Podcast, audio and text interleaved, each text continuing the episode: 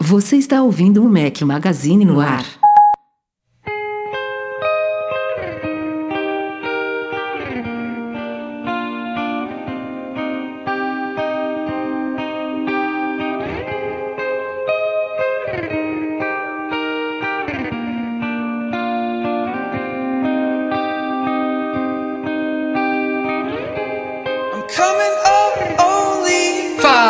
Mac Magazine, bem-vindos a mais um podcast, edição 187. Hoje estamos ao som de Band of Horses. Obrigado ao Thiago Cruz pela sugestão. Bom dia, boa tarde, boa noite a todos. Rafael Fishman do Batente. Está de volta Breno Mazzi. Fala, Brenão, beleza? Fala galera, tudo bem? Desculpa o último a falta, mas estava no meio da WWDC, uma loucura.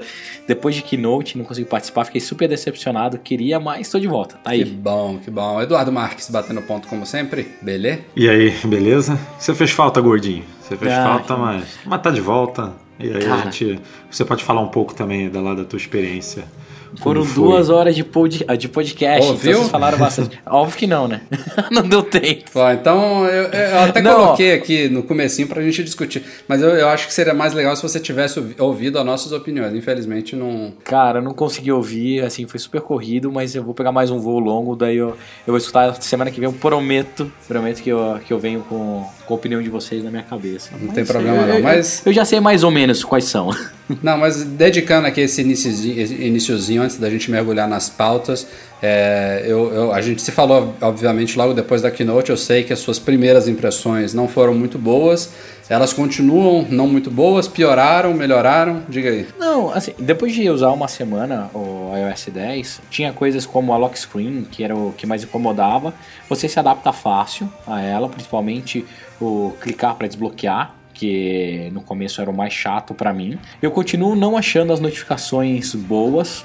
Eu acho que a forma que eles fizeram ela não ficou prática. Um bubblezinho lá, uma bolinha por cada notificação, tá muito estranho. O Force Touch, por incrível que pareça, eu tô usando muito mais. O sistema realmente ele se forçou para você usar o Force Touch dos, dos telefones. O 3D Touch, né? É, o 3D Touch, desculpa, o Force Touch é no Mac. É, o 3D Touch, então você acaba usando mais mesmo. Mas fora isso, não tem grandes diferenças do que a gente tem hoje em dia. O que eu realmente não gostei é a falta de privacidade que esse novo sistema te permite. Então, exemplo, notificação, qualquer um pega sua, sua tela, clica e lê. Ah, não responde, não responde, mas lê. É, antigamente isso não acontecia. Ele tá. Isso tá, tá estranho. Mas como o... assim ele não. Ele, quando você toca na mensagem. Ele abre a mensagem. Ele abre, mas ele não abre o campo de resposta isso. se não tiver desbloqueado. Exato, mas ele lê o conteúdo da mensagem. Isso não, não ficou legal, assim. Eles devem resolver. O problema todo, que daí. Mas a... antes você já conseguia ler o comecinho, né, também na tela não, bloqueada? Nem sempre. Sim, umas duas, três linhas que não, fica lá. De... Depois, depois que você entra em, com várias notificações, ele condensa e não vê, né? É, e, sim. Tá. É, não, hoje não. É, depende hoje de como você tudo. deixa. Hoje o problema é se você aperta a notificação, ela abre numa segunda tela e você lê a, a mensagem, entendeu? Isso é depende é de como você organiza também, né? A, a, a, central de notificações, se você bota em ordem cronológica, por aplicativo. É, é mas assim, um... cara, minha opinião, o que eu acho que pode acontecer é, suposição máxima, tá? Aqui é spoiler, chute. Ai, chute lá para longe. É, eu tô achando que eles fizeram isso, esse é, aperte para desbloquear, né? A força, tô achando que não vai ter mais botão no iPhone. É, tem, tem rumor disso, né? É, não, mas assim, essa mudança. Já preparando, sistema, né, o terreno. Isso, essa mudança do sistema é muito para eles testarem que um monte de gente adota, testa, usa. Pode ser um, um preparativo para as pessoas verem como que funciona. Um, um, teste que eu fiz que foi legal, assim, eu mostrei o iOS para pessoas que não, não viram o Keynote, pessoas normais, comuns, né? Não a, a ele é adopter, igual a gente. O iMessage é incrível, diferente da minha opinião, que eu achei uma bosta, né? As mudanças, pô, as pessoas gostam, cara. A molecada gosta. Esse negócio de mandar o emoji maior, é, aquela tela customizada, é, aquelas babaquices, ah, aumenta a fonte, ela treme. Não, as pessoas gostam, por incrível que pareça. Me dá desespero, mas as pessoas gostam. eu achei eu achei super nada a ver gastar meia hora do keynote com aquilo, mas realmente o público gosta, vai ter adoção. E a, e a Apple e deu a... uma declaração, né? Ela meio que ela meio que falou assim, ó, a gente teve que se render a isso. Eles reconhecendo, tipo, de que que adianta Não, a gente Foi uma declaração até pesada, né, do ponto de vista é, de quem, eles falaram, de quem gosta. Eu não me lembro exatamente qual foi a declaração, mas é algo do tipo assim, de que, que adianta a gente investir cinco anos desenvolvendo um novo sistema de arquivos, né, que é uma das novidades aí dos novos sistemas, né? A Apple lançou o Apple File System, AFPS, a gente já falou dele lá no, no site, a gente vai entrar mais em detalhes futuramente. Se a gente chega na keynote e aquilo ali o pessoal ficou ouvindo, empolga só os nerds geeks mais. É, sei lá, os mais. É, falou assim: a gente faz isso e não gera nada. Aí você adiciona um emoji Vai, na. É, o, o emoji do dedo do meio do... e, e, aí, aí para a internet. Ah. Mas, cara, isso eu fiquei na cabeça depois que eu saí do keynote. Eu saí bem chateado com o keynote, é, abrindo aqui o coração. Porque para mim ficou claro que quando eles apresentaram o message, o emoji, tudo, parecia que eles estavam tirando sarro, sabe? Os caras apresentavam falando assim, ó, oh, quer ver, esse cara vão rir disso. E a galera vibrando, ah, que tesão, emoji grande, não sei o que, balão voando, é. E parecia que eles estavam. Estavam apresentando, tipo, viu, olha como esses babacas vão rir, olha como esses caras vão curtir. É, mas ok, a, a gente tem que atender realmente. Nesse ponto a Apple tá certa, ela tem que atender o público que é fiel e quem vai usar. É incrível. Quando eu mostrei as coisas para as pessoas, né? Ah, o batimento cardíaco, agora você pode customizar aquilo. Mensagem secreta. Não teve um, uma pessoa mais jovem, né? Que são as pessoas que trabalham comigo, que não olharam e falaram assim: Nossa, que legal, já está disponível, dá para baixar. Re resumindo, resumindo, tudo aquilo ali é bacana de ter. Ela pegou as dicas aí de Snapchat, pegou dica de Facebook Messenger, pegou a dica de todos esses aplicativos de comunicação que fazem sucesso hoje. Eu acho que o problema e o que te incomodou tanto foi a dedicação e o espaço que ela reservou na Keynote para isso, como Exato. se fosse. Se ela conseguir Cara. colocar o telefone da pessoa e o e-mail do iCloud sobre se você se você mandar para o telefone, mandar para o pro, pro e-mail e chegar e tudo ficar organizado ali com a mesma pessoa, bonitinho, não bagunçar tua timeline. A gente Pô, abandonou pode, pode por causa disso, né, Edu? A gente pode botar o que dia... quiser, cara. Pode botar frufru, parar, link invisível, é, balãozinho voando. Se tiver organizado, é. tá bom não, pra Edu, mim. E ó, eu acho que eles vão organizar. Outra coisa que uh, eu vi, assim, e acho que eles vão resolver é também ficou. Eu fico chateado porque eu, eu queria ver mais coisa técnica. Assim, não é técnica, mas eu queria ver mais avanço. Pô, era a iOS 10, cara. Praticamente 10 anos de plataforma. É, um belíssimo avanço. E os caras ficaram só no frufruzinho. Imagina só. Todo mundo, tá claro para todo mundo que essas mudanças todas de emoji, iMessage, tudo é para uma única coisa, né? Para Apple fazer mais dinheiro com aplicativos para Messenger. Vai ter uma storezinha lá dentro. Por que, que eles não exploraram isso? Por que eles não mostraram as novas possibilidades, tudo? Eles banalizaram, na minha opinião, uma coisa que pode ser muito legal no futuro. É, eu, eu, de verdade estava esperando um keynote em resposta a Facebook, bots a, e o novo o Allo lá, o, da, do Google. É, foi tudo muito superficial. A Siri mesmo, que todo mundo, API, API, API. Pô, tem seis chamadas só, ele não está 100% aberta. É, tudo que a Apple lançou esse ano foi extremamente superficial. Aí que tá a minha frustração. Eu, eu, de verdade imaginava que a Apple entrar arregaçando, arregaçando. Mas, cara, é... Quando que a Apple entrou arregaçando, né? Esse é o ponto. O Rafa, eu tava comentando com o Rafa outro dia. É, aliás, foi hoje, né, Rafa, que você comentou que a gente até sacaneou o Breno aí no Slack, mandando o link do, do Flux para ele lá. ah, aquela bosta! Porque o, Rafa, o Rafa viu o update e aí lembrou que Tipo, pô, é, isso era uma parada. O Night Shift poderia facilmente chegar no macOS e, e não chegou, e a Apple não apresentou. Eu falei, cara, isso aí vai ser novidade para daqui a dois anos. Tipo, em, do, isso, em 2018, é? 2019, a Apple vai falar, e agora temos Night Shift no macOS. Ó, oh! tipo, pô, demora muito para implementar algumas coisas. Tipo, isso é básico esse compartilhamento de recursos e esse avanço entre os sistemas. E não, a Apple, tipo, fica lá demorando para implementar as coisas. Então, sei lá, eu acho não, que. Mas vamos. Agora falando de coisa de verdade boa. Cara, tem uns avanços. Vamos ver o que, que vai acontecer daqui para frente. O importante é Agora eu consigo apagar ícones nativos, que tem 12 anos que a gente pede, mas ok, legal, que não apaga, na verdade ele só esconde. Vamos falar disso já já. É, ah, é, tá, eu nem li a pauta, desculpa. É, mas, cara, tem algumas coisinhas legais. O, o, que eu mais achei legal, assim, foi o, o evento. A WWDC esse ano foi super organizada, super organizada. É, não gostei do lugar onde foi feito o keynote. Fisicamente é pior do que o presídio. É, tudo bem, cabe mais gente, mas a visão é ruim, é apertado. O, o, presídio era muito. O presídio, desculpa, quem não sabe, é o nome da sala onde acontece o keynote quando era dentro do Moscone. O presídio era muito mais legal, tinha mais telão, você conseguia ver, o palco ia acompanhar pelo telão também, era mais aconchegante, na minha opinião. Esse o Civic não atendeu a, minha expectativa. Eu conversei com mais alguns developers lá, eles também ficaram meio decepcionados. É, mas o evento foi super organizado esse ano, super organizado. O Wi-Fi de, de novo não funciona, tal, mas o, a área de downloads para você pegar os arquivos voando baixo como sempre, então o download sempre funcionava muito bem. Alguns keynotes foram, algum, algumas sessions foram muito boas, outras mais superficiais, mas uh, acontece. O, as sessões especiais que geralmente acontecem na hora do almoço, esse ano foram super divertidas, super legais. Teve uma da Marvel que o pessoal mandou muito bem. Teve uma sobre acessibilidade que foi sensacional, super emocionante. Então o pessoal aproveitou. E esse ano, depois do evento, eles fizeram muitos meetingzinhos, muitas reuniões. Então quem ficava até o final das sessões descia para o lugar onde tinham os labs e conseguia conversar sobre um monte de coisa. Então no primeiro dia teve o Get Together Latam, Europa, mulheres codando, games, não sei o que. Então você conhecia muita gente. Legal. Foi um lugar super legal para bater papo, trocar informação. Esse ano a Apple está realmente de parabéns sobre a organização do evento, ficou muito, muito legal. E muito scholarship, muita criança, assim, o Tim Cook fica claro e nítido como ele apoia a diversidade, assim.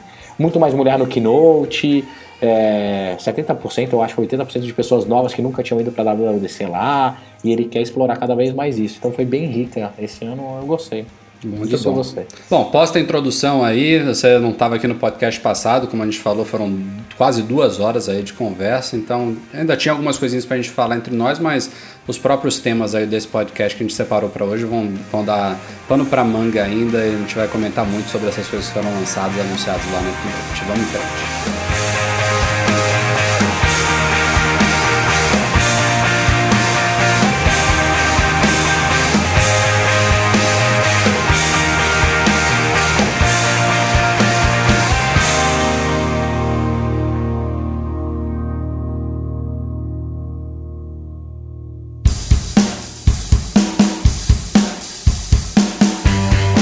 Bom, como você puxou agora, Breno, a questão dos apps, na, é, apps nativos que podem a, ser Agora deletados. eu tô lendo a pauta, Rafa. Agora eu tô lendo a pauta. é, a gente, a gente discutiu aqui no podcast passado essa questão dos apps que podem ser deletados e tudo mais, só que é, a coisa foi mais esclarecida aí numa entrevista que o Phil Schiller e o Craig Federici deram para o John Gruber lá do Darren Fireball. Eles participaram do Talk Show, que é o podcast do Gruber. No ano passado tinha sido o Phil Schiller sozinho, agora ele chamou o Craig também para participar e um dos assuntos que eles discutiram lá no talk show foi justamente essa questão de poder apagar, entre aspas, os apps nativos, quase todos, né? não todos, mas boa parte dos apps nativos do iOS 10 e eles explicaram exatamente isso que você falou. É, a, inicialmente parecia que a Apple tinha de fato otimizado absurdamente os binários e tudo mais, porque ela fala lá no artigo de suporte sobre esse assunto que mesmo apagando todos os apps que são possíveis, você só libera 150 MB do aparelho. E ficou meio estranho, né? Falei, putz, como é que é possível esses apps serem tão otimizados? Eu comentei com o Edu no dia, eu falei, ó, eu acho que eles devem apagar uma parte deles, mas a a base dos, dos binários em si fica espalhada pelo sistema e tudo mais, até pelas integrações que estão lá. E aí por isso que eles não pesam tanto. E eles meio que confirmaram que é mais ou menos isso. Quando você apaga os ícones, é, os aplicativos, você não está deletando eles de fato do sistema. Você apaga os dados que estão armazenados nele, algumas conexões de integrações e tudo mais, e o ícone some, né? Que é que é já uma, uma vitória, né? Para quem tinha aquelas pastinhas de junk, de lixo e tudo mais, isso não vai precisar mais existir. Só de remover o ícone da home screen já é uma boa novidade, mas não serve realmente para você liberar espaço no aparelho. Se você apagar todos esses que são possíveis, você vai liberar, como o Apple falou, no máximo 150 MB, que talvez faça diferença para quem tem um iPhone de 16 GB, olhe lá. Mas é, de, de fato os aplicativos eles continuam lá meio que escondidos.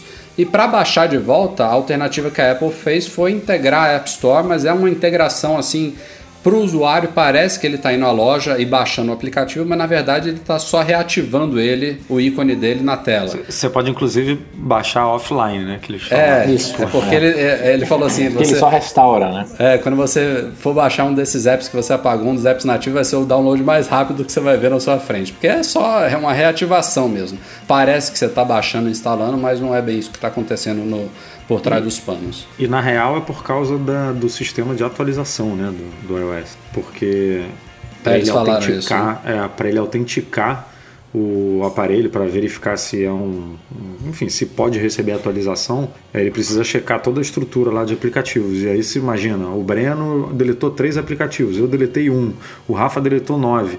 Aí você ia ter que fazer uma verificação toda maluca para cada usuário, tipo, totalmente personalizada ali, de acordo com o que, que o usuário deletou ou não. E aí eles meio que. Médio, foi... né? Médio. Mas ah, assim. Foi, foi, foi isso... a, a, a, desculpa ou a justificativa. É normal, que eles né? Ah, eles sempre vão dar desculpa. Mas na hora eu me decepcionei que quando eles falaram que tava para pagar tal, instalei a beta correndo. É, quando você apaga, o certo, o certo é assim, ah, eu apaguei o gravador de voz. Ele deveria me falar, ah, qual que agora é o aplicativo padrão para para gravação de voz. Claro. Pra coisa você fizer. E a Apple não fez isso, ela nem vai fazer, né? Nem vai fazer. É, engana. Doce ilusão, eu fui enganado na hora. Tipo, ah, falei, caramba, a Apple não, tá virando moderna. Mas, cara, abriu o Swift, fazer, não sei não é o que tal. Agora, agora eu vou conseguir definir meu cliente de e-mail padrão, meu navegador padrão. Não, não vão fazer. Não vão. Daí, depois disso, eu, eu desisti mesmo. Então, o que vai acabar acontecendo? Eles deram a oportunidade, daí no keynote que vem eles vão falar: você viu, a gente deu a possibilidade das pessoas apagarem, mas elas não apagaram os aplicativos, a adoção foi super pequena tal, e não, não vai ter. Mas vem cá, você vai apagar o meio. E aí você vai tocar no e-mail para enviar um e-mail, ele vai pedir para você baixar o e-mail. Isso. Baixar não, né? Para instalar o e-mail. Não, hoje é, eu não consigo. Hoje, é, é assim hoje eu não consigo, né? Sim, tudo é. bem, mas é, hoje a gente está na primeira versão beta. Tipo, mas vai ser tinha... assim, Edu. Ele não, não é. vai deixar eu definir que é o Gmail meu cliente padrão. Eu também primeira não tô com muita eu... esperança que vai mudar, não, Edu. A, a, a primeira coisa a, que eu fiz foi isso. Apesar de ser muito ridículo, eu também não tô com esperança que vai mudar, não. No, Cara, no mínimo, no mínimo eu... o que tinha que acontecer era subir esse alerta, você clicar em não e aí ele abriu o teu o aplicativo que você tem aí instalado, tipo, sei lá, Gmail. Cara, tipo. é, isso era o que eu mais desejava, não vai acontecer. Você acha que vai acontecer dele deixar eu apagar o telefone e colocar o Skype como padrão? Não, até aí não dá para entender, olha, telefone não, você não pode apagar. Você vai receber chamada não tem como, né? Não, tem, Se alguém te ligar, não tem isso. como direcionar para o Skype. Não, Android faz isso. É, de verdade dá, porque a base desses, desses aplicativos, eles sempre vão não, ficar. Eu, eu acho que aí já é muito ilusório, Breno. Também tem algumas Tudo coisas bem, ali básicas lá, que não tem. E-mail navegador, Rafa. E-mail e navegador. E-mail eu acho que sim. Safari não, porque tem a web, web, WebView em todos os apps e tal. Dá para justificar web, ele ficar mas lá. Mas, tá mas deveria web, você poder instalar o Chrome e mudar o navegador padrão sem apagar o Safari. Sim. Não, o Safari eu posso apagar, vamos supor. Eu apaguei o Safari. Todos os navegadores, todos os apps vão continuar usando o WebView. Mas quando eu for navegar, eu, Breno, usuário, eu abro o Chrome. É, eu, eu acho que tem um certo limite aí. Eu, eu compreenderia que não fosse possível apagar alguns apps como telefone, é porque, como Breno, FaceTime, você também, você, eu, Rafa, mensagens. a gente sabe, a gente sabe que, que é, a gente sabe usar, enfim, sabe, se eu apagar, se eu apagar o Safari do telefone da minha mãe, ela vai ficar louca, porque ela não sabe como é que vai navegar, como, não, como é que ela vai entrar na internet, Edu, entendeu? Ó, vamos lá.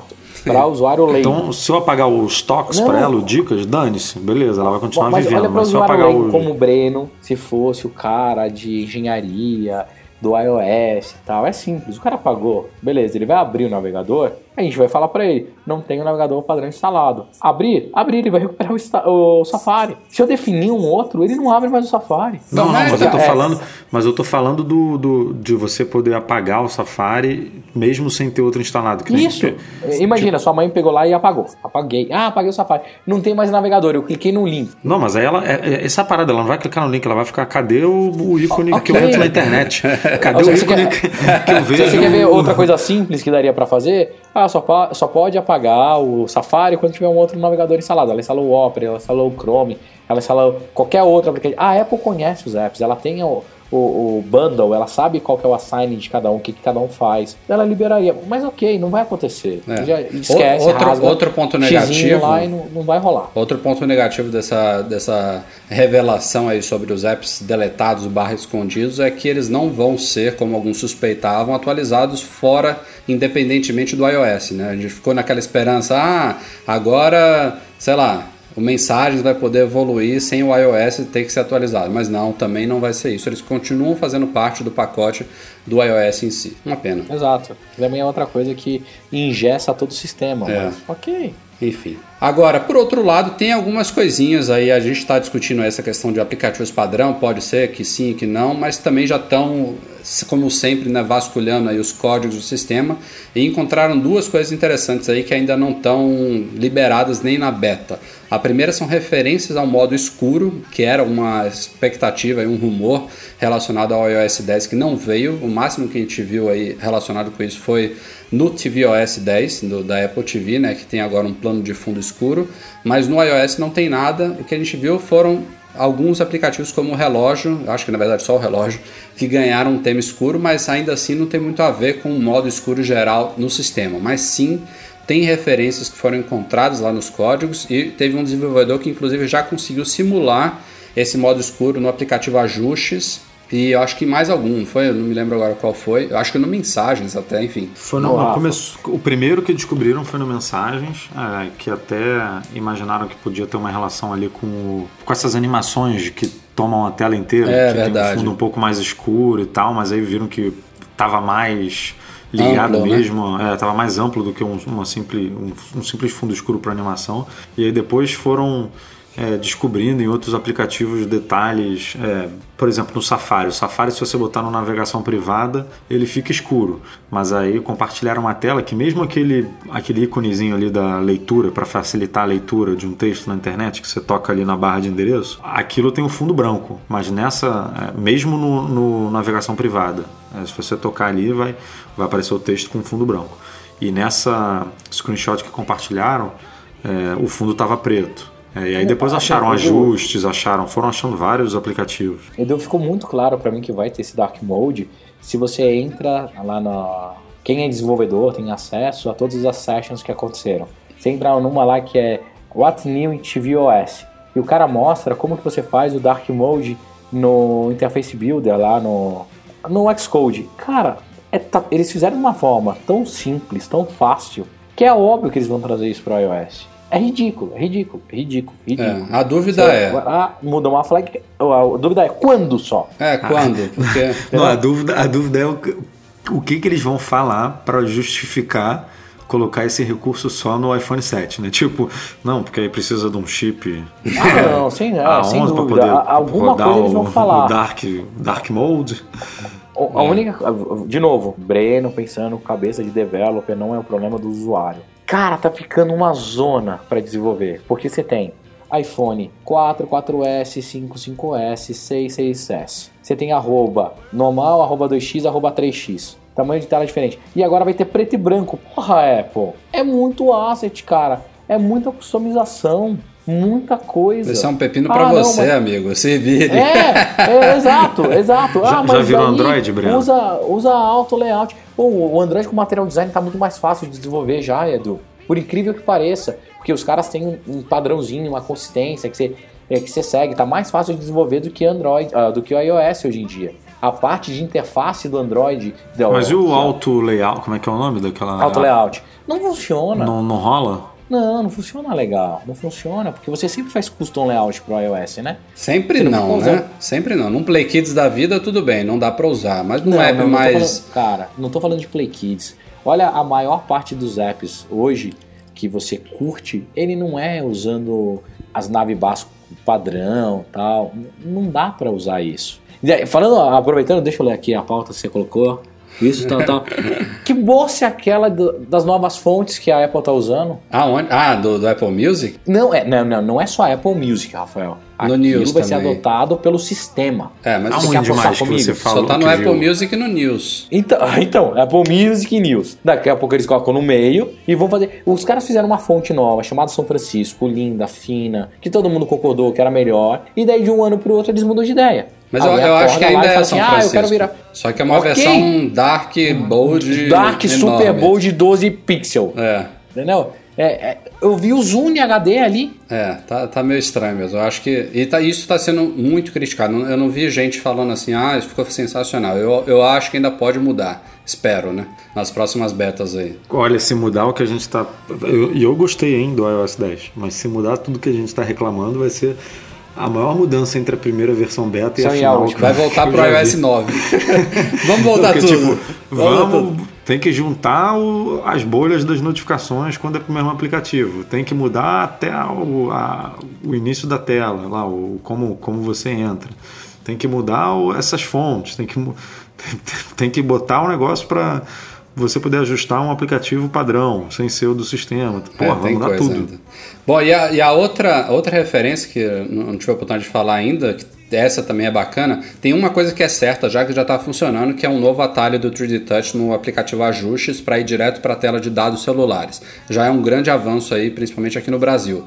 Mas tem também uma referência a isso que pode ter a ver a chegada dele na central de controle. Tem um botãozinho lá verdinho e tal, com referências relacionadas aos dados celulares num botãozinho na central de controle, que também ganhou umas melhorias bacanas. Mas Cara, enfim. essa central de controle também, na boa. Aqueles ícones tudo colorido. Velho, o que tá acontecendo? Ah, isso aí, isso aí Tá, eu não tá igual Watch, não. cara. Tá Isso igual o Watch. É, pra sabe a- a, consistência. única, ó, sabe a única coisa que funcionou muito, mudou assim minha vida? O AirPlay. O AirPlay no iOS 10 com para você fazer espelhamento ou jogar saída na Apple TV. Mesmo a Apple TV não estando atualizada para a versão beta, melhorou absurdamente. Não perde mais conexão. Todos os problemas que eu tinha foram solucionados. com Olha, essa- nem versão comentaram isso. Legal. ficou muito, muito mais estável, muito melhor. Acabou aquele negócio, sabe, de ah, ou você faz mirror ou você só joga o áudio. Nada, nada. Agora ficou super easy de, de fazer e funciona. Bom, Brenda, a gente falou aí de todo esse exagero sobre o iMessage né, na Keynote, todas essas firulas que a Apple implementou ali, mas teve um rumor que era um tanto quanto incerto, né? Veio de um site chamado Mac Daily News, que não é um site novo, não é um site sem credibilidade, mas ele não tem lá um histórico de rumores, né? A gente, a notícia se espalhou, a gente cobriu, mas ainda tínhamos vários pés atrás e de fato não não se concretizou, que foi a chegada do iMessage ao Android. O que faria muito sentido pensando em todo esse investimento que a Apple está fazendo na plataforma, né? Tudo bem, tem a questão da exclusividade e tudo mais, e é por isso que o Walt Mossberg, lá do The Verge, do Recode, ele foi falar com executivos da Apple para entender o porquê de não termos tido nenhuma expansão dele para outras plataformas, e os caras explicaram algo nessa linha, tipo, é, eles acham que a base instalada de usuários de iOS, que passa de um bilhão né, de pessoas, segundo eles, é, é muito grande, que é suficiente para o iMessage, que tem a questão da exclusividade, que esses recursos, esses diferenciais poderiam atrair usuários para a plataforma. É, tem mais alguma coisa, do que eu estou esquecendo? É, basicamente por aí, enfim, não, para mim não colou muito não as, as É, justificativas. teve- foram, foi o que já tem uma base, foi, foi essa, né? Já tem uma base suficiente para testes de inteligência artificial e que é um, um diferencial mesmo para poder vender aparelho, para poder é, manter as pessoas fiéis ao iPhone. É, eu, eu acho que se a, se, a, se a ideia deles era realmente tornar o iMessage tipo um, um meio primário de comunicação, gente- eu ia falar agora há pouco que esses bugs todos lá de organização de mensagem, sincronização e ordenação, inclusive forçou eu e você, né? A gente usa o Slack para comunicação é, diária enquanto a gente está sentado no Mac trabalhando, mas quando a gente está fora, né? Eu, você, estamos no iPhone, a gente prefere usar antigamente o iMessage, hoje em dia a gente usa o Telegram porque a gente acha mais confiável, mais organizado. Se o iMessage resolvesse isso, possivelmente a gente poderia voltar a ele. Mas, é, independente disso, esse aplicativo que você tem como seu padrão, né? Tipo, qual é o primeiro aplicativo que eu vou escolher na hora de comunica- me comunicar com alguém? Vai ser o iMessage, vai ser o WhatsApp, vai ser o Telegram, depende do que a pessoa tem. E esse depender de a pessoa ter, obrigatoriamente exige, no caso do iMessage, do iMessage que ela use um iPhone ou um iPad, enfim. A Apple se ela continuar desse jeito, ela nunca vai ter o alcance que um WhatsApp da vida tem, que um Facebook Messenger da vida tem, que um Telegram É de tem. novo, de novo, a Apple não sendo uma empresa global, tipo, sendo uma empresa americana. Falando, ah não, eu tô bem com o meu market share aqui nos Estados Unidos, aqui todo mundo usa iMessage, o WhatsApp não, não- praticamente não existe nos Estados Unidos, então é bem distribuído entre o iMessage e o e Messenger do Facebook, né? E aí não pensa que no Brasil 90% dos aparelhos são Android, que, que na Índia o iOS também não tem essa penetração toda, que na China o WeChat domina e que para brigar tem que liberar para os outros, não tem jeito, senão não tem como usar a plataforma. E eu, eu acredito que ia ser uma bagunça difícil de resolver. Tipo, como é que você ia colocar os mesmos recursos é, que você oferece no, no Android, no, no iOS no Android? Como é que você como é que você ia ter uma loja para aplicativos interagirem com a iMessage no Android, sendo que é outro sistema? Quer dizer, a Apple ia ter que botar uma, uma- montar uma grande equipe de desenvolvimento do iMessage para Android. Tipo, não ia ser uma coisa tão simples. Mas é o que uma empresa do tamanho da Apple global deveria fazer para que o seu produto deslanchasse, né? Porque senão vai ficar ali naquele naquele nicho, entre aspas, que nos Estados Unidos não é nicho, mas em muitos países é. É, eu, eu brinquei com isso em relação. No, no podcast passado, acho que a gente tratou disso. Eu falei, ó. Até duas semanas atrás seria muito fácil para a Apple levar o iMessage para Android. Era um, um comunicador muito mais simples do que ele se tornou agora. Agora, com esses efeitos, essas animações e principalmente essa questão dos apps, né, essas extensões, complicou mesmo. Se antes já não fizeram, agora então perdi minhas esperanças. É, Eu fiquei bem decepcionado. Eu achei que eles iam lançar. Na hora que tava apresentando tudo isso, ah, ah, um monte de novidade do Message, um monte de novidade. Achei que eles iam mostrar. Aí agora temos no Android. Mas tudo isso também tá lá no clara. Google Play, né? Em É, beta. É, porque assim, teve- igual, eu vi gente igual eles falando- fizeram com Music, sabe? Então, eu, É, vi gente, eu vi gente comparando com o Apple Music e eu entendo, mas assim, o Apple Music é, é mais grana ali, né, envolvida diretamente. É óbvio que, como você falou, tipo, a lojinha de aplicativos vai gerar mais receita, né, tem serviço ali envolvido, que a Apple de alguma forma vai ganhar dinheiro, mas ainda é muito, não vou dizer obscuro, mas ainda está muito nebuloso ali como que a Apple vai é, ganhar grana e tal. Então, não pensando do ponto de vista financeiro, não, não é o mesmo nível que um Apple Music deveria, que tem que estar no Android, senão a Apple não vai conseguir é, alcançar o, o nível de rentabilidade que ela quer. Agora, é market share, né, cara? Você não vai, você não vai conseguir botar o, um mensageiro para ser Cara, default, para ser padrão. De novo, eu ainda acho que a Apple ela erra em alguns detalhes. Ela é tão foda em 99,9% das vezes, mas ela erra em umas coisas que não dá pra entender. Essa era a grande chance dela virar e arregaçar mesmo o mercado de mensageria, de mensageria. Eles pisam na bola. Eles optam em não fazer. É muito maluco isso. De verdade, eu não consigo entender por que, que a Apple trabalha assim de vez em quando. Não, não dá pra entender. E em clima de problemas, vamos tratar aí de uma coisa, para mim, foi um tanto curiosa, porque se não fossem relatos de leitores eu não, não, ser, não saberia do problema, acho que o Edu pode falar o mesmo, eu queria ouvir o Breno, mas começaram a surgir, é um número crescente de pessoas, não é uma, uma representatividade gigantesca, não é um problema generalizado, mas já tem sim uma grande parcela de clientes afetados que relatam problemas de oxidação e ou pintura descascando nos iPhones 6S e 6S Plus. Esses iPhones, como a gente falou aí na época do lançamento, eles usam um novo tipo de alumínio chamado alumínio série 7000, que é o mesmo alumínio que a Apple usa no Apple Watch Sport que supostamente é mais resistente, é mais durável e tudo mais, só que justamente esse alumínio estaria tendo alguns problemas em alguns casos específicos, inclusive de iPhones com capinha, né? Inclusive com a capinha oficial da Apple. Então a gente tem aí, a gente é, descreveu o problema no nosso artigo, colocamos várias fotos aí, tem grupo de Facebook já nacional, tem tópicos nos fóruns da Apple, tem tópico no MM Fórum, enfim, muita gente aí, coisa de centenas de pessoas já afetadas e as fotos são aterrorizantes, né? Porque o iPhone fica terrível. Zoado. Zoadaço, assim, é, coisa assim, um, um, um efeito de produto muito vagabundo. E a má notícia é que, num primeiro momento, a gente teve vários relatos de pessoas que conseguiram trocar seus iPhones. Só que tem duas, na verdade não são duas más notícias em relação a isso. Primeiro que teve gente que falou que trocou, pegou o aparelho novinho e em pouco tempo o problema voltou a acontecer. ou seja, não era de uma unidade específica. E o segundo problema é que já há relatos de pessoas que não estão conseguindo mais trocar o aparelho é, e a Apple alega que é um problema, um dano cosmético, um dano estético ah. e que não é coberto pela garantia, o que é um absurdo. Mas enfim, a gente colocou o problema aí na. Mas, cara, e é bizarro, né? Porque é um dano cosmético, realmente. Tipo, é um dano estético, que não influencia. Mas, cara, você tem que trocar. Foi mal.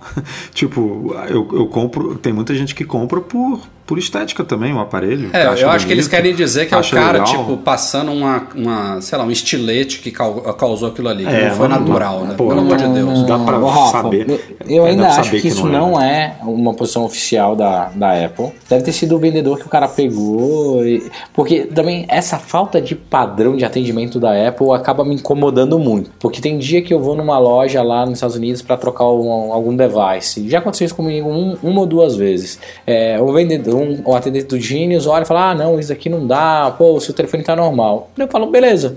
Pego, vou na outra loja no mesmo dia, o mesmo device o cara na boa fala: Não, lógico, desculpa. É, isso deve ser super frustrante. Uma pena que aconteceu com o seu iPhone. Falando no caso da bateria, tá? Que a minha bateria estava sendo drenada absurdamente. Ele deixa eu, eu vou testar aqui, qualquer coisa a gente troca. O cara testou, falou, ó, realmente estava com 80% de capacidade, a troca vai ser efetuada na hora, me deu um telefone novo. Isso depende muito do, do cara do Genius também. Então, acho que se o, quem está sofrendo com esse problema for de novo na loja um outro dia, ou conversar com outro atendente, é capaz eles trocarem, porque não faz o menor sentido não trocar. Apple Watch mesmo, já vi várias pessoas trocando, várias pessoas, não foi uma, é. não, não foram duas. Eles trocam o Apple Watch. O, o meu, ah, eu tenho aquele Apple Watch que tem um, o Bracelet Link lá. Qual, qual que é o modelo? Eu nem lembro. É, é, o Apple Watch normal, não é o Sport, né? É o de aço inoxidável Isso, Black, é. né? O é o Black. Preto, né? O, Space Black, esse, né? Space Black. Isso, Space Black. Fui esse dia na, na, loja porque eu achei que ele estava escurecendo a parte de baixo. Eu achei que era alguma coisa ligada a ácido úrico, né? Peguei, mostrei pra menina tal. Ela olhou e falou assim: Olha, é, eu posso pedir a troca pro senhor. Mas eu Falei, acho isso é que. estético, você tá mijando no teu Apple Watch. é, não, não. Ela falou assim: ah, não, eu posso solicitar a troca pro senhor, demora 15 dias, tal, tal, porque a gente manda o Apple Watch, chegar o outro, né? Mas eu, eu acho que se polir, isso resolve pra, pra você. Eu falei, ah, você tem como polir pra mim? Ela falou, ah, não, tem. Você pode voltar daqui uma hora? Eu não sabia que a Apple fazia isso. Eu voltei depois de uma hora, cara, meu relógio tava lindo. Como se fosse novo, novo. Não sei se os caras têm uma máquina, se ela fez na mão, se é algum produto. Eu peguei meu relógio, tava lindo. E, e ela fez gominho por gominho da minha pulseira.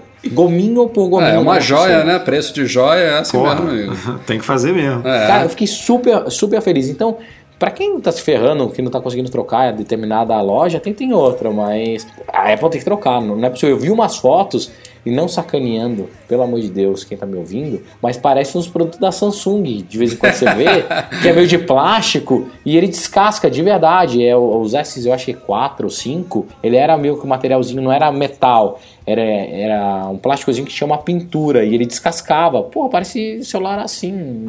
É, é inaceitável um iPhone ficar com aquele acabamento. Inaceitável. É, eu não sei se vai ser caso de recall oficial, mas a Apple vai ter que ter algum, algum, método, algum método, procedimento padrão aí que ela comunique a todos os centros de serviço autorizados, todos os gínios e tudo mais, para daqui a um tempo eles saberem, ó, chegou um iPhone com essas características, com esses com esses sintomas, digamos assim, é para troca, porque é, é, óbvio, tem algumas fotos que você vê ali que é um defeito claro de fabricação, seja lá o que está causando isso, porque o meu em si, eu, eu, depois que eu comecei a ver os casos, eu tirei minha capinha aqui, olhei, o meu não tem para não dizer que não tem sinal absolutamente nenhum, em volta da portinha Lightning tá um pouquinho assim, um pouquinho descascado, mas enfim, eu acho que é coisa de conectar mesmo o cabo, é, vai batendo ali, vai arranhando um pouquinho, porque de resto no aparelho inteiro não tem nem sinal daquilo ali. Então, e, e, e o meu tá entre os primeiros lotes, né? A gente tava lá no, no lançamento para pegar, então realmente eu não sei o que dizer sobre isso.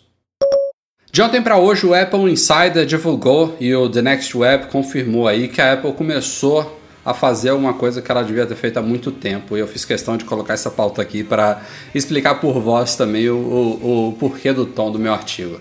Ela começou a tirar de todas as lojas dela e ainda tinha em exposição o famigerado e Highlander MacBook Pro sem tela retina que existe aí desde meados de 2012. Foi lançado há mais de 4 anos É o último Mac sem tela retina, o último Mac com Super Drive, né, que é o drive ótico para CD e DVD, e possivelmente o último Mac com alguma possibilidade de upgrade também, né, que é a parte boa dele.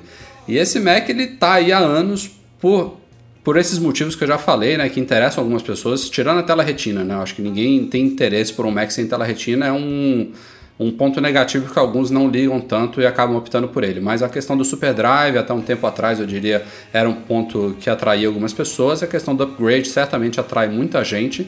E o preço, né? Nos Estados Unidos, ele custa 200 dólares a menos que o primeiro MacBook Pro com tela retina. É, sai por 1.099 dólares lá nos Estados Unidos. Aqui não tem nem o que falar, né? É um, é um Mac de 2012 que custa 9 mil reais aproximadamente aí. Ele parcelado está 9,399, ou seja, 9.400. À vista saiu 8.400. Então eu vou arredondar para 9 mil aí, só para facilitar aqui o papo. Um Mac de 2012, é, abandonado pela Apple, né? Ele poderia muito bem estar tá recebendo update sem ser o novo Retina, né? Poderia ter update de processador, update gráfico, talvez um Force trackpad Force Touch, enfim, as novidades aí, memória com barramento mais rápido, é, até um SSD, né, que ele ainda vem com disco rígido também, esqueci desse detalhe, né, um, talvez o último Mac que ainda vem com disco, não, tem iMac, né, com disco rígido, mas é um dos últimos Macs também que ainda vem com disco rígido e um disco rígido também ruim, né, de 5.400 RPM, mas enfim, ele está sendo retirado das lojas, ele não foi ainda abandonado. Quem, quem quiser entra numa Apple Retail Store pode pedir ele comprar, ele também está disponível para venda online, mas é o começo do fim, né? É, a Apple começou a tirar ele de disposição, agora você precisa saber que ele existe para você comprar ele. E o motivo de eu falar já vai tarde é porque, cara, é uma sacanagem da Apple, não tem outra palavra, vender um Mac de 2012 é, com com é, várias características técnicas defasadas, né, que poderiam ter sido atualizadas, como eu falei aqui, pelo preço que ela cobra. Nos Estados Unidos, são 200 dólares a menos, que são bem-vindos, não estou dizendo que é ruim, mas poderia ser melhor até nos Estados Unidos. Eu acho que esse Mac poderia sair lá fácil por uns 899, mais uns 200 dólares a menos aí fácil. Valeria bem 899 dólares. Mas aqui no Brasil é surreal. Alguém comprar um Mac de 2012 com todas essas limitações que ele tem e pagar hoje 9 mil reais é inacreditável. É, o Retina já é inacreditável. Né? Ele custa, também arredondando aqui, é, entre à vista e parcelado, a partir de 11 mil. Então, é, na minha opinião, você pagar 11 mil no Retina, você está pagando, entre aspas, mais barato do que você pagar 9 mil no Mac desse de 2012. Sem dúvida nenhuma. Uhum, e, isso é, isso é, é com certeza. É, e, e uh, não, eu não estou aqui é, querendo detonar a máquina, é uma máquina excelente, especialmente se você faz o update do disco rígido para um SSD. Ela vira uma máquina sensacional, inclusive equiparada com vários dos retinas hoje em dia, tirando a, a própria tela retina, mas estou comparando o modelo em si. É um Mac que tem uma durabilidade muito boa, é, um, é um, talvez um dos melhores Macs que a Apple já fez. Quem tem um, quem comprou na época do lançamento, aí da época que o dólar estava baixo, porra, maravilha. Se vocês conseguiram usar esse Mac por mais um, dois, cinco cinco anos, para mim, excelente. A questão agora é o cerne da notícia é quem compra agora.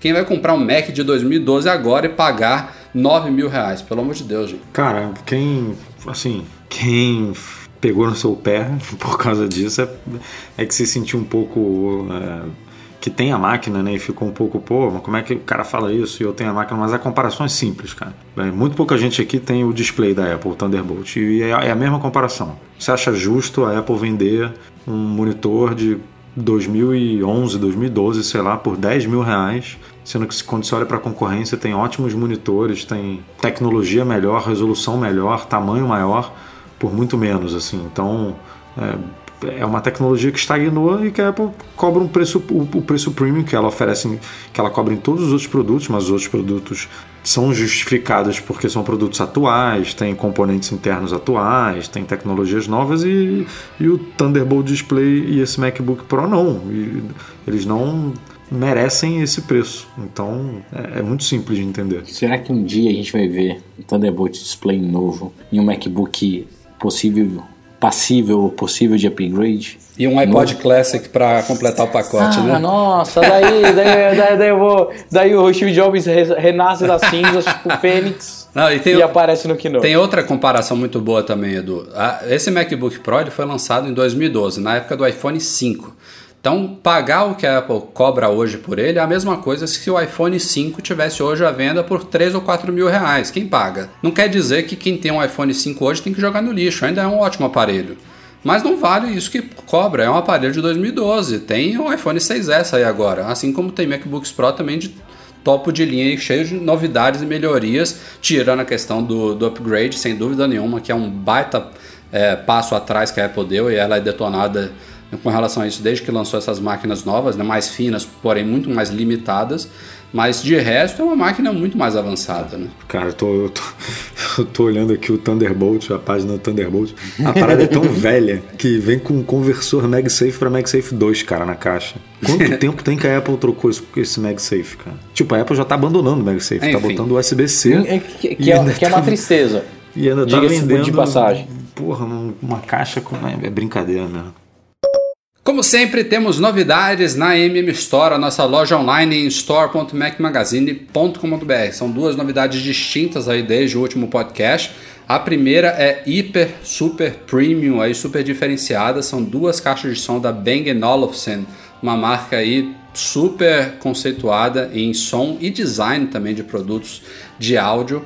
A gente tem agora os produtos BioPlay A2 e BioLite 15, são duas caixas aí diferentes, uma mais portátil do que a outra, evidentemente uma tem mais potência do que a outra, e são produtos assim, eu quando a, gente, quando a gente testou, a gente teve a oportunidade de conhecer eles em loco, né? Estávamos, inclusive, eu e o Edu em São Paulo, quando a gente, quando a gente Porra, aprovou.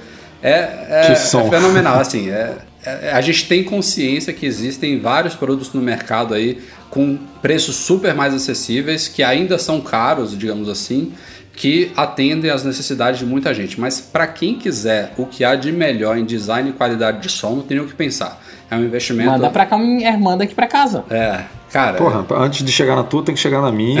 ah, ok. Cara, eu nunca, eu nunca testo nada. Por favor, mandem pra minha casa pra eu testar. Vou mandar uma, uma, película pra você testar aí.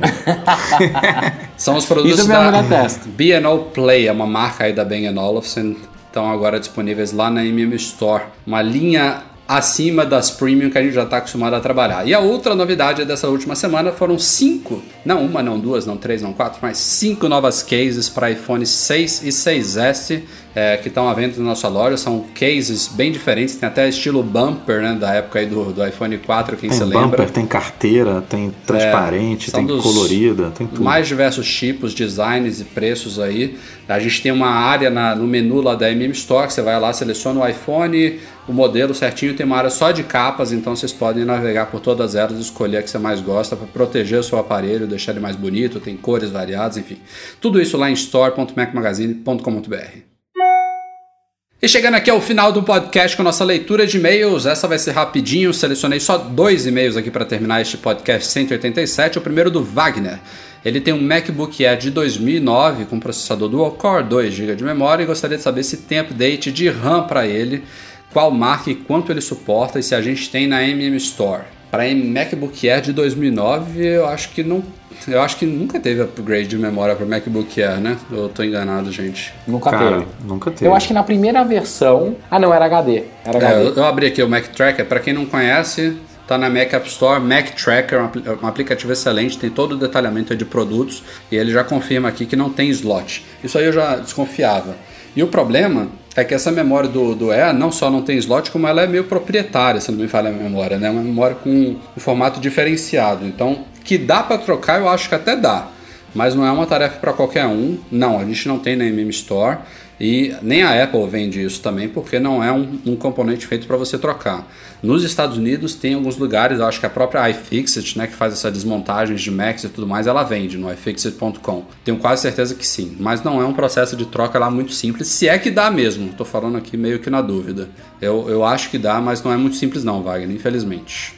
E também não sei, nesse Mac de 2009, que, que capacidade que você conseguiria, né? Passar, passar talvez no máximo para uns 4. Não sei se você conseguiria um pente desse proprietário de 8 GB, não, infelizmente. Segundo e último e-mail da semana do Gabriel William. Atualmente na minha cidade está fazendo baixas temperaturas. Notei que nesse período de frio o Touch ID do, do meu iPhone 5S não funciona como antigamente. Gostaria de saber se isso é normal e se tem algo que dá para fazer. Caceta, será que é isso? O meu também parou Tira de funcionar direito. O que, que foi, Breno? Tira a luva, pessoal. Tira a luva. Não, agora eu tô até. Eu ia reclamar isso até com vocês e falar, pô, meu iPhone tava perfeito, de parou, o Touch ID tá parando de funcionar direito. Será que é o frio, cara? Cara, não tá Acho que tão não, frio né, assim cara? também. Pra... Porque Hum, senão as cidades que são mais frias iam se ferrar. É, eu também não acho que é por muito, aí. Sei lá. Bom, eu, eu não posso contribuir com a discussão, então são 26 graus agora aqui em Salvador, então tá brabo. É, É, não, não, não que aqui no Rio esteja, né? 2 graus, 5 graus. Mas realmente está bem mais frio do que o normal. É, eu, eu também acho por aí do, do, do- que o Breno falou. Não, não acho que tem muito a ver, não. Senão o Touch ID não funcionaria em países europeus, nórdicos, lugares que fazem. Canadá, que costumam fazer muito frio, ninguém poderia usar o Touch ID. Então não sei se tem muito a ver com isso, não. Eu recomendaria recadastrar, né? Aquela dica de sempre. Apaga todas as digitais, recadastra tudo. é, usa a quinta opção, né? Eu, eu, pelo menos, eu cadastro sempre polegar e indicador dos duas mãos e uso a quinta opção, né? São são cinco dedos que você pode cadastrar. Eu misturo todos esses quatro dedos na quinta para aprimorar o reconhecimento. Para mim funciona isso. É, tem gente que inclusive cadastra os cinco dedos das mãos, da mão num, num dedo só, o que eu não recomendo porque isso vai prejudicar a performance dele, apesar de, na teoria, funcionar com cinco dedos. E, sinceramente, você vai ficar desbloqueando o iPhone com mindinho, né? É, a gente usa normalmente o polegar e o indicador mesmo. Mas, enfim, faz esse recadastramento aí para ver se melhora. Beleza, Gabriel?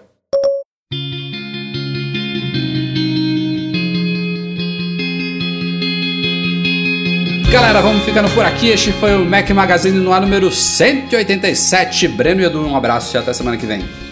Um abraço e até a próxima. Valeu, galera. Isso aí, valeu, até a próxima. Aos nossos patrões, um grande abraço, obrigado por nos apoiarem lá no Patreon, especialmente os patrões Ouro, Leonardo Fialho, Pedro Saíja e Rogério Vieira. Um abraço também por Eduardo Garcia, nosso editor de sempre, e a todos vocês, um obrigado pela audiência. A gente se vê na semana que vem. Tchau, tchau.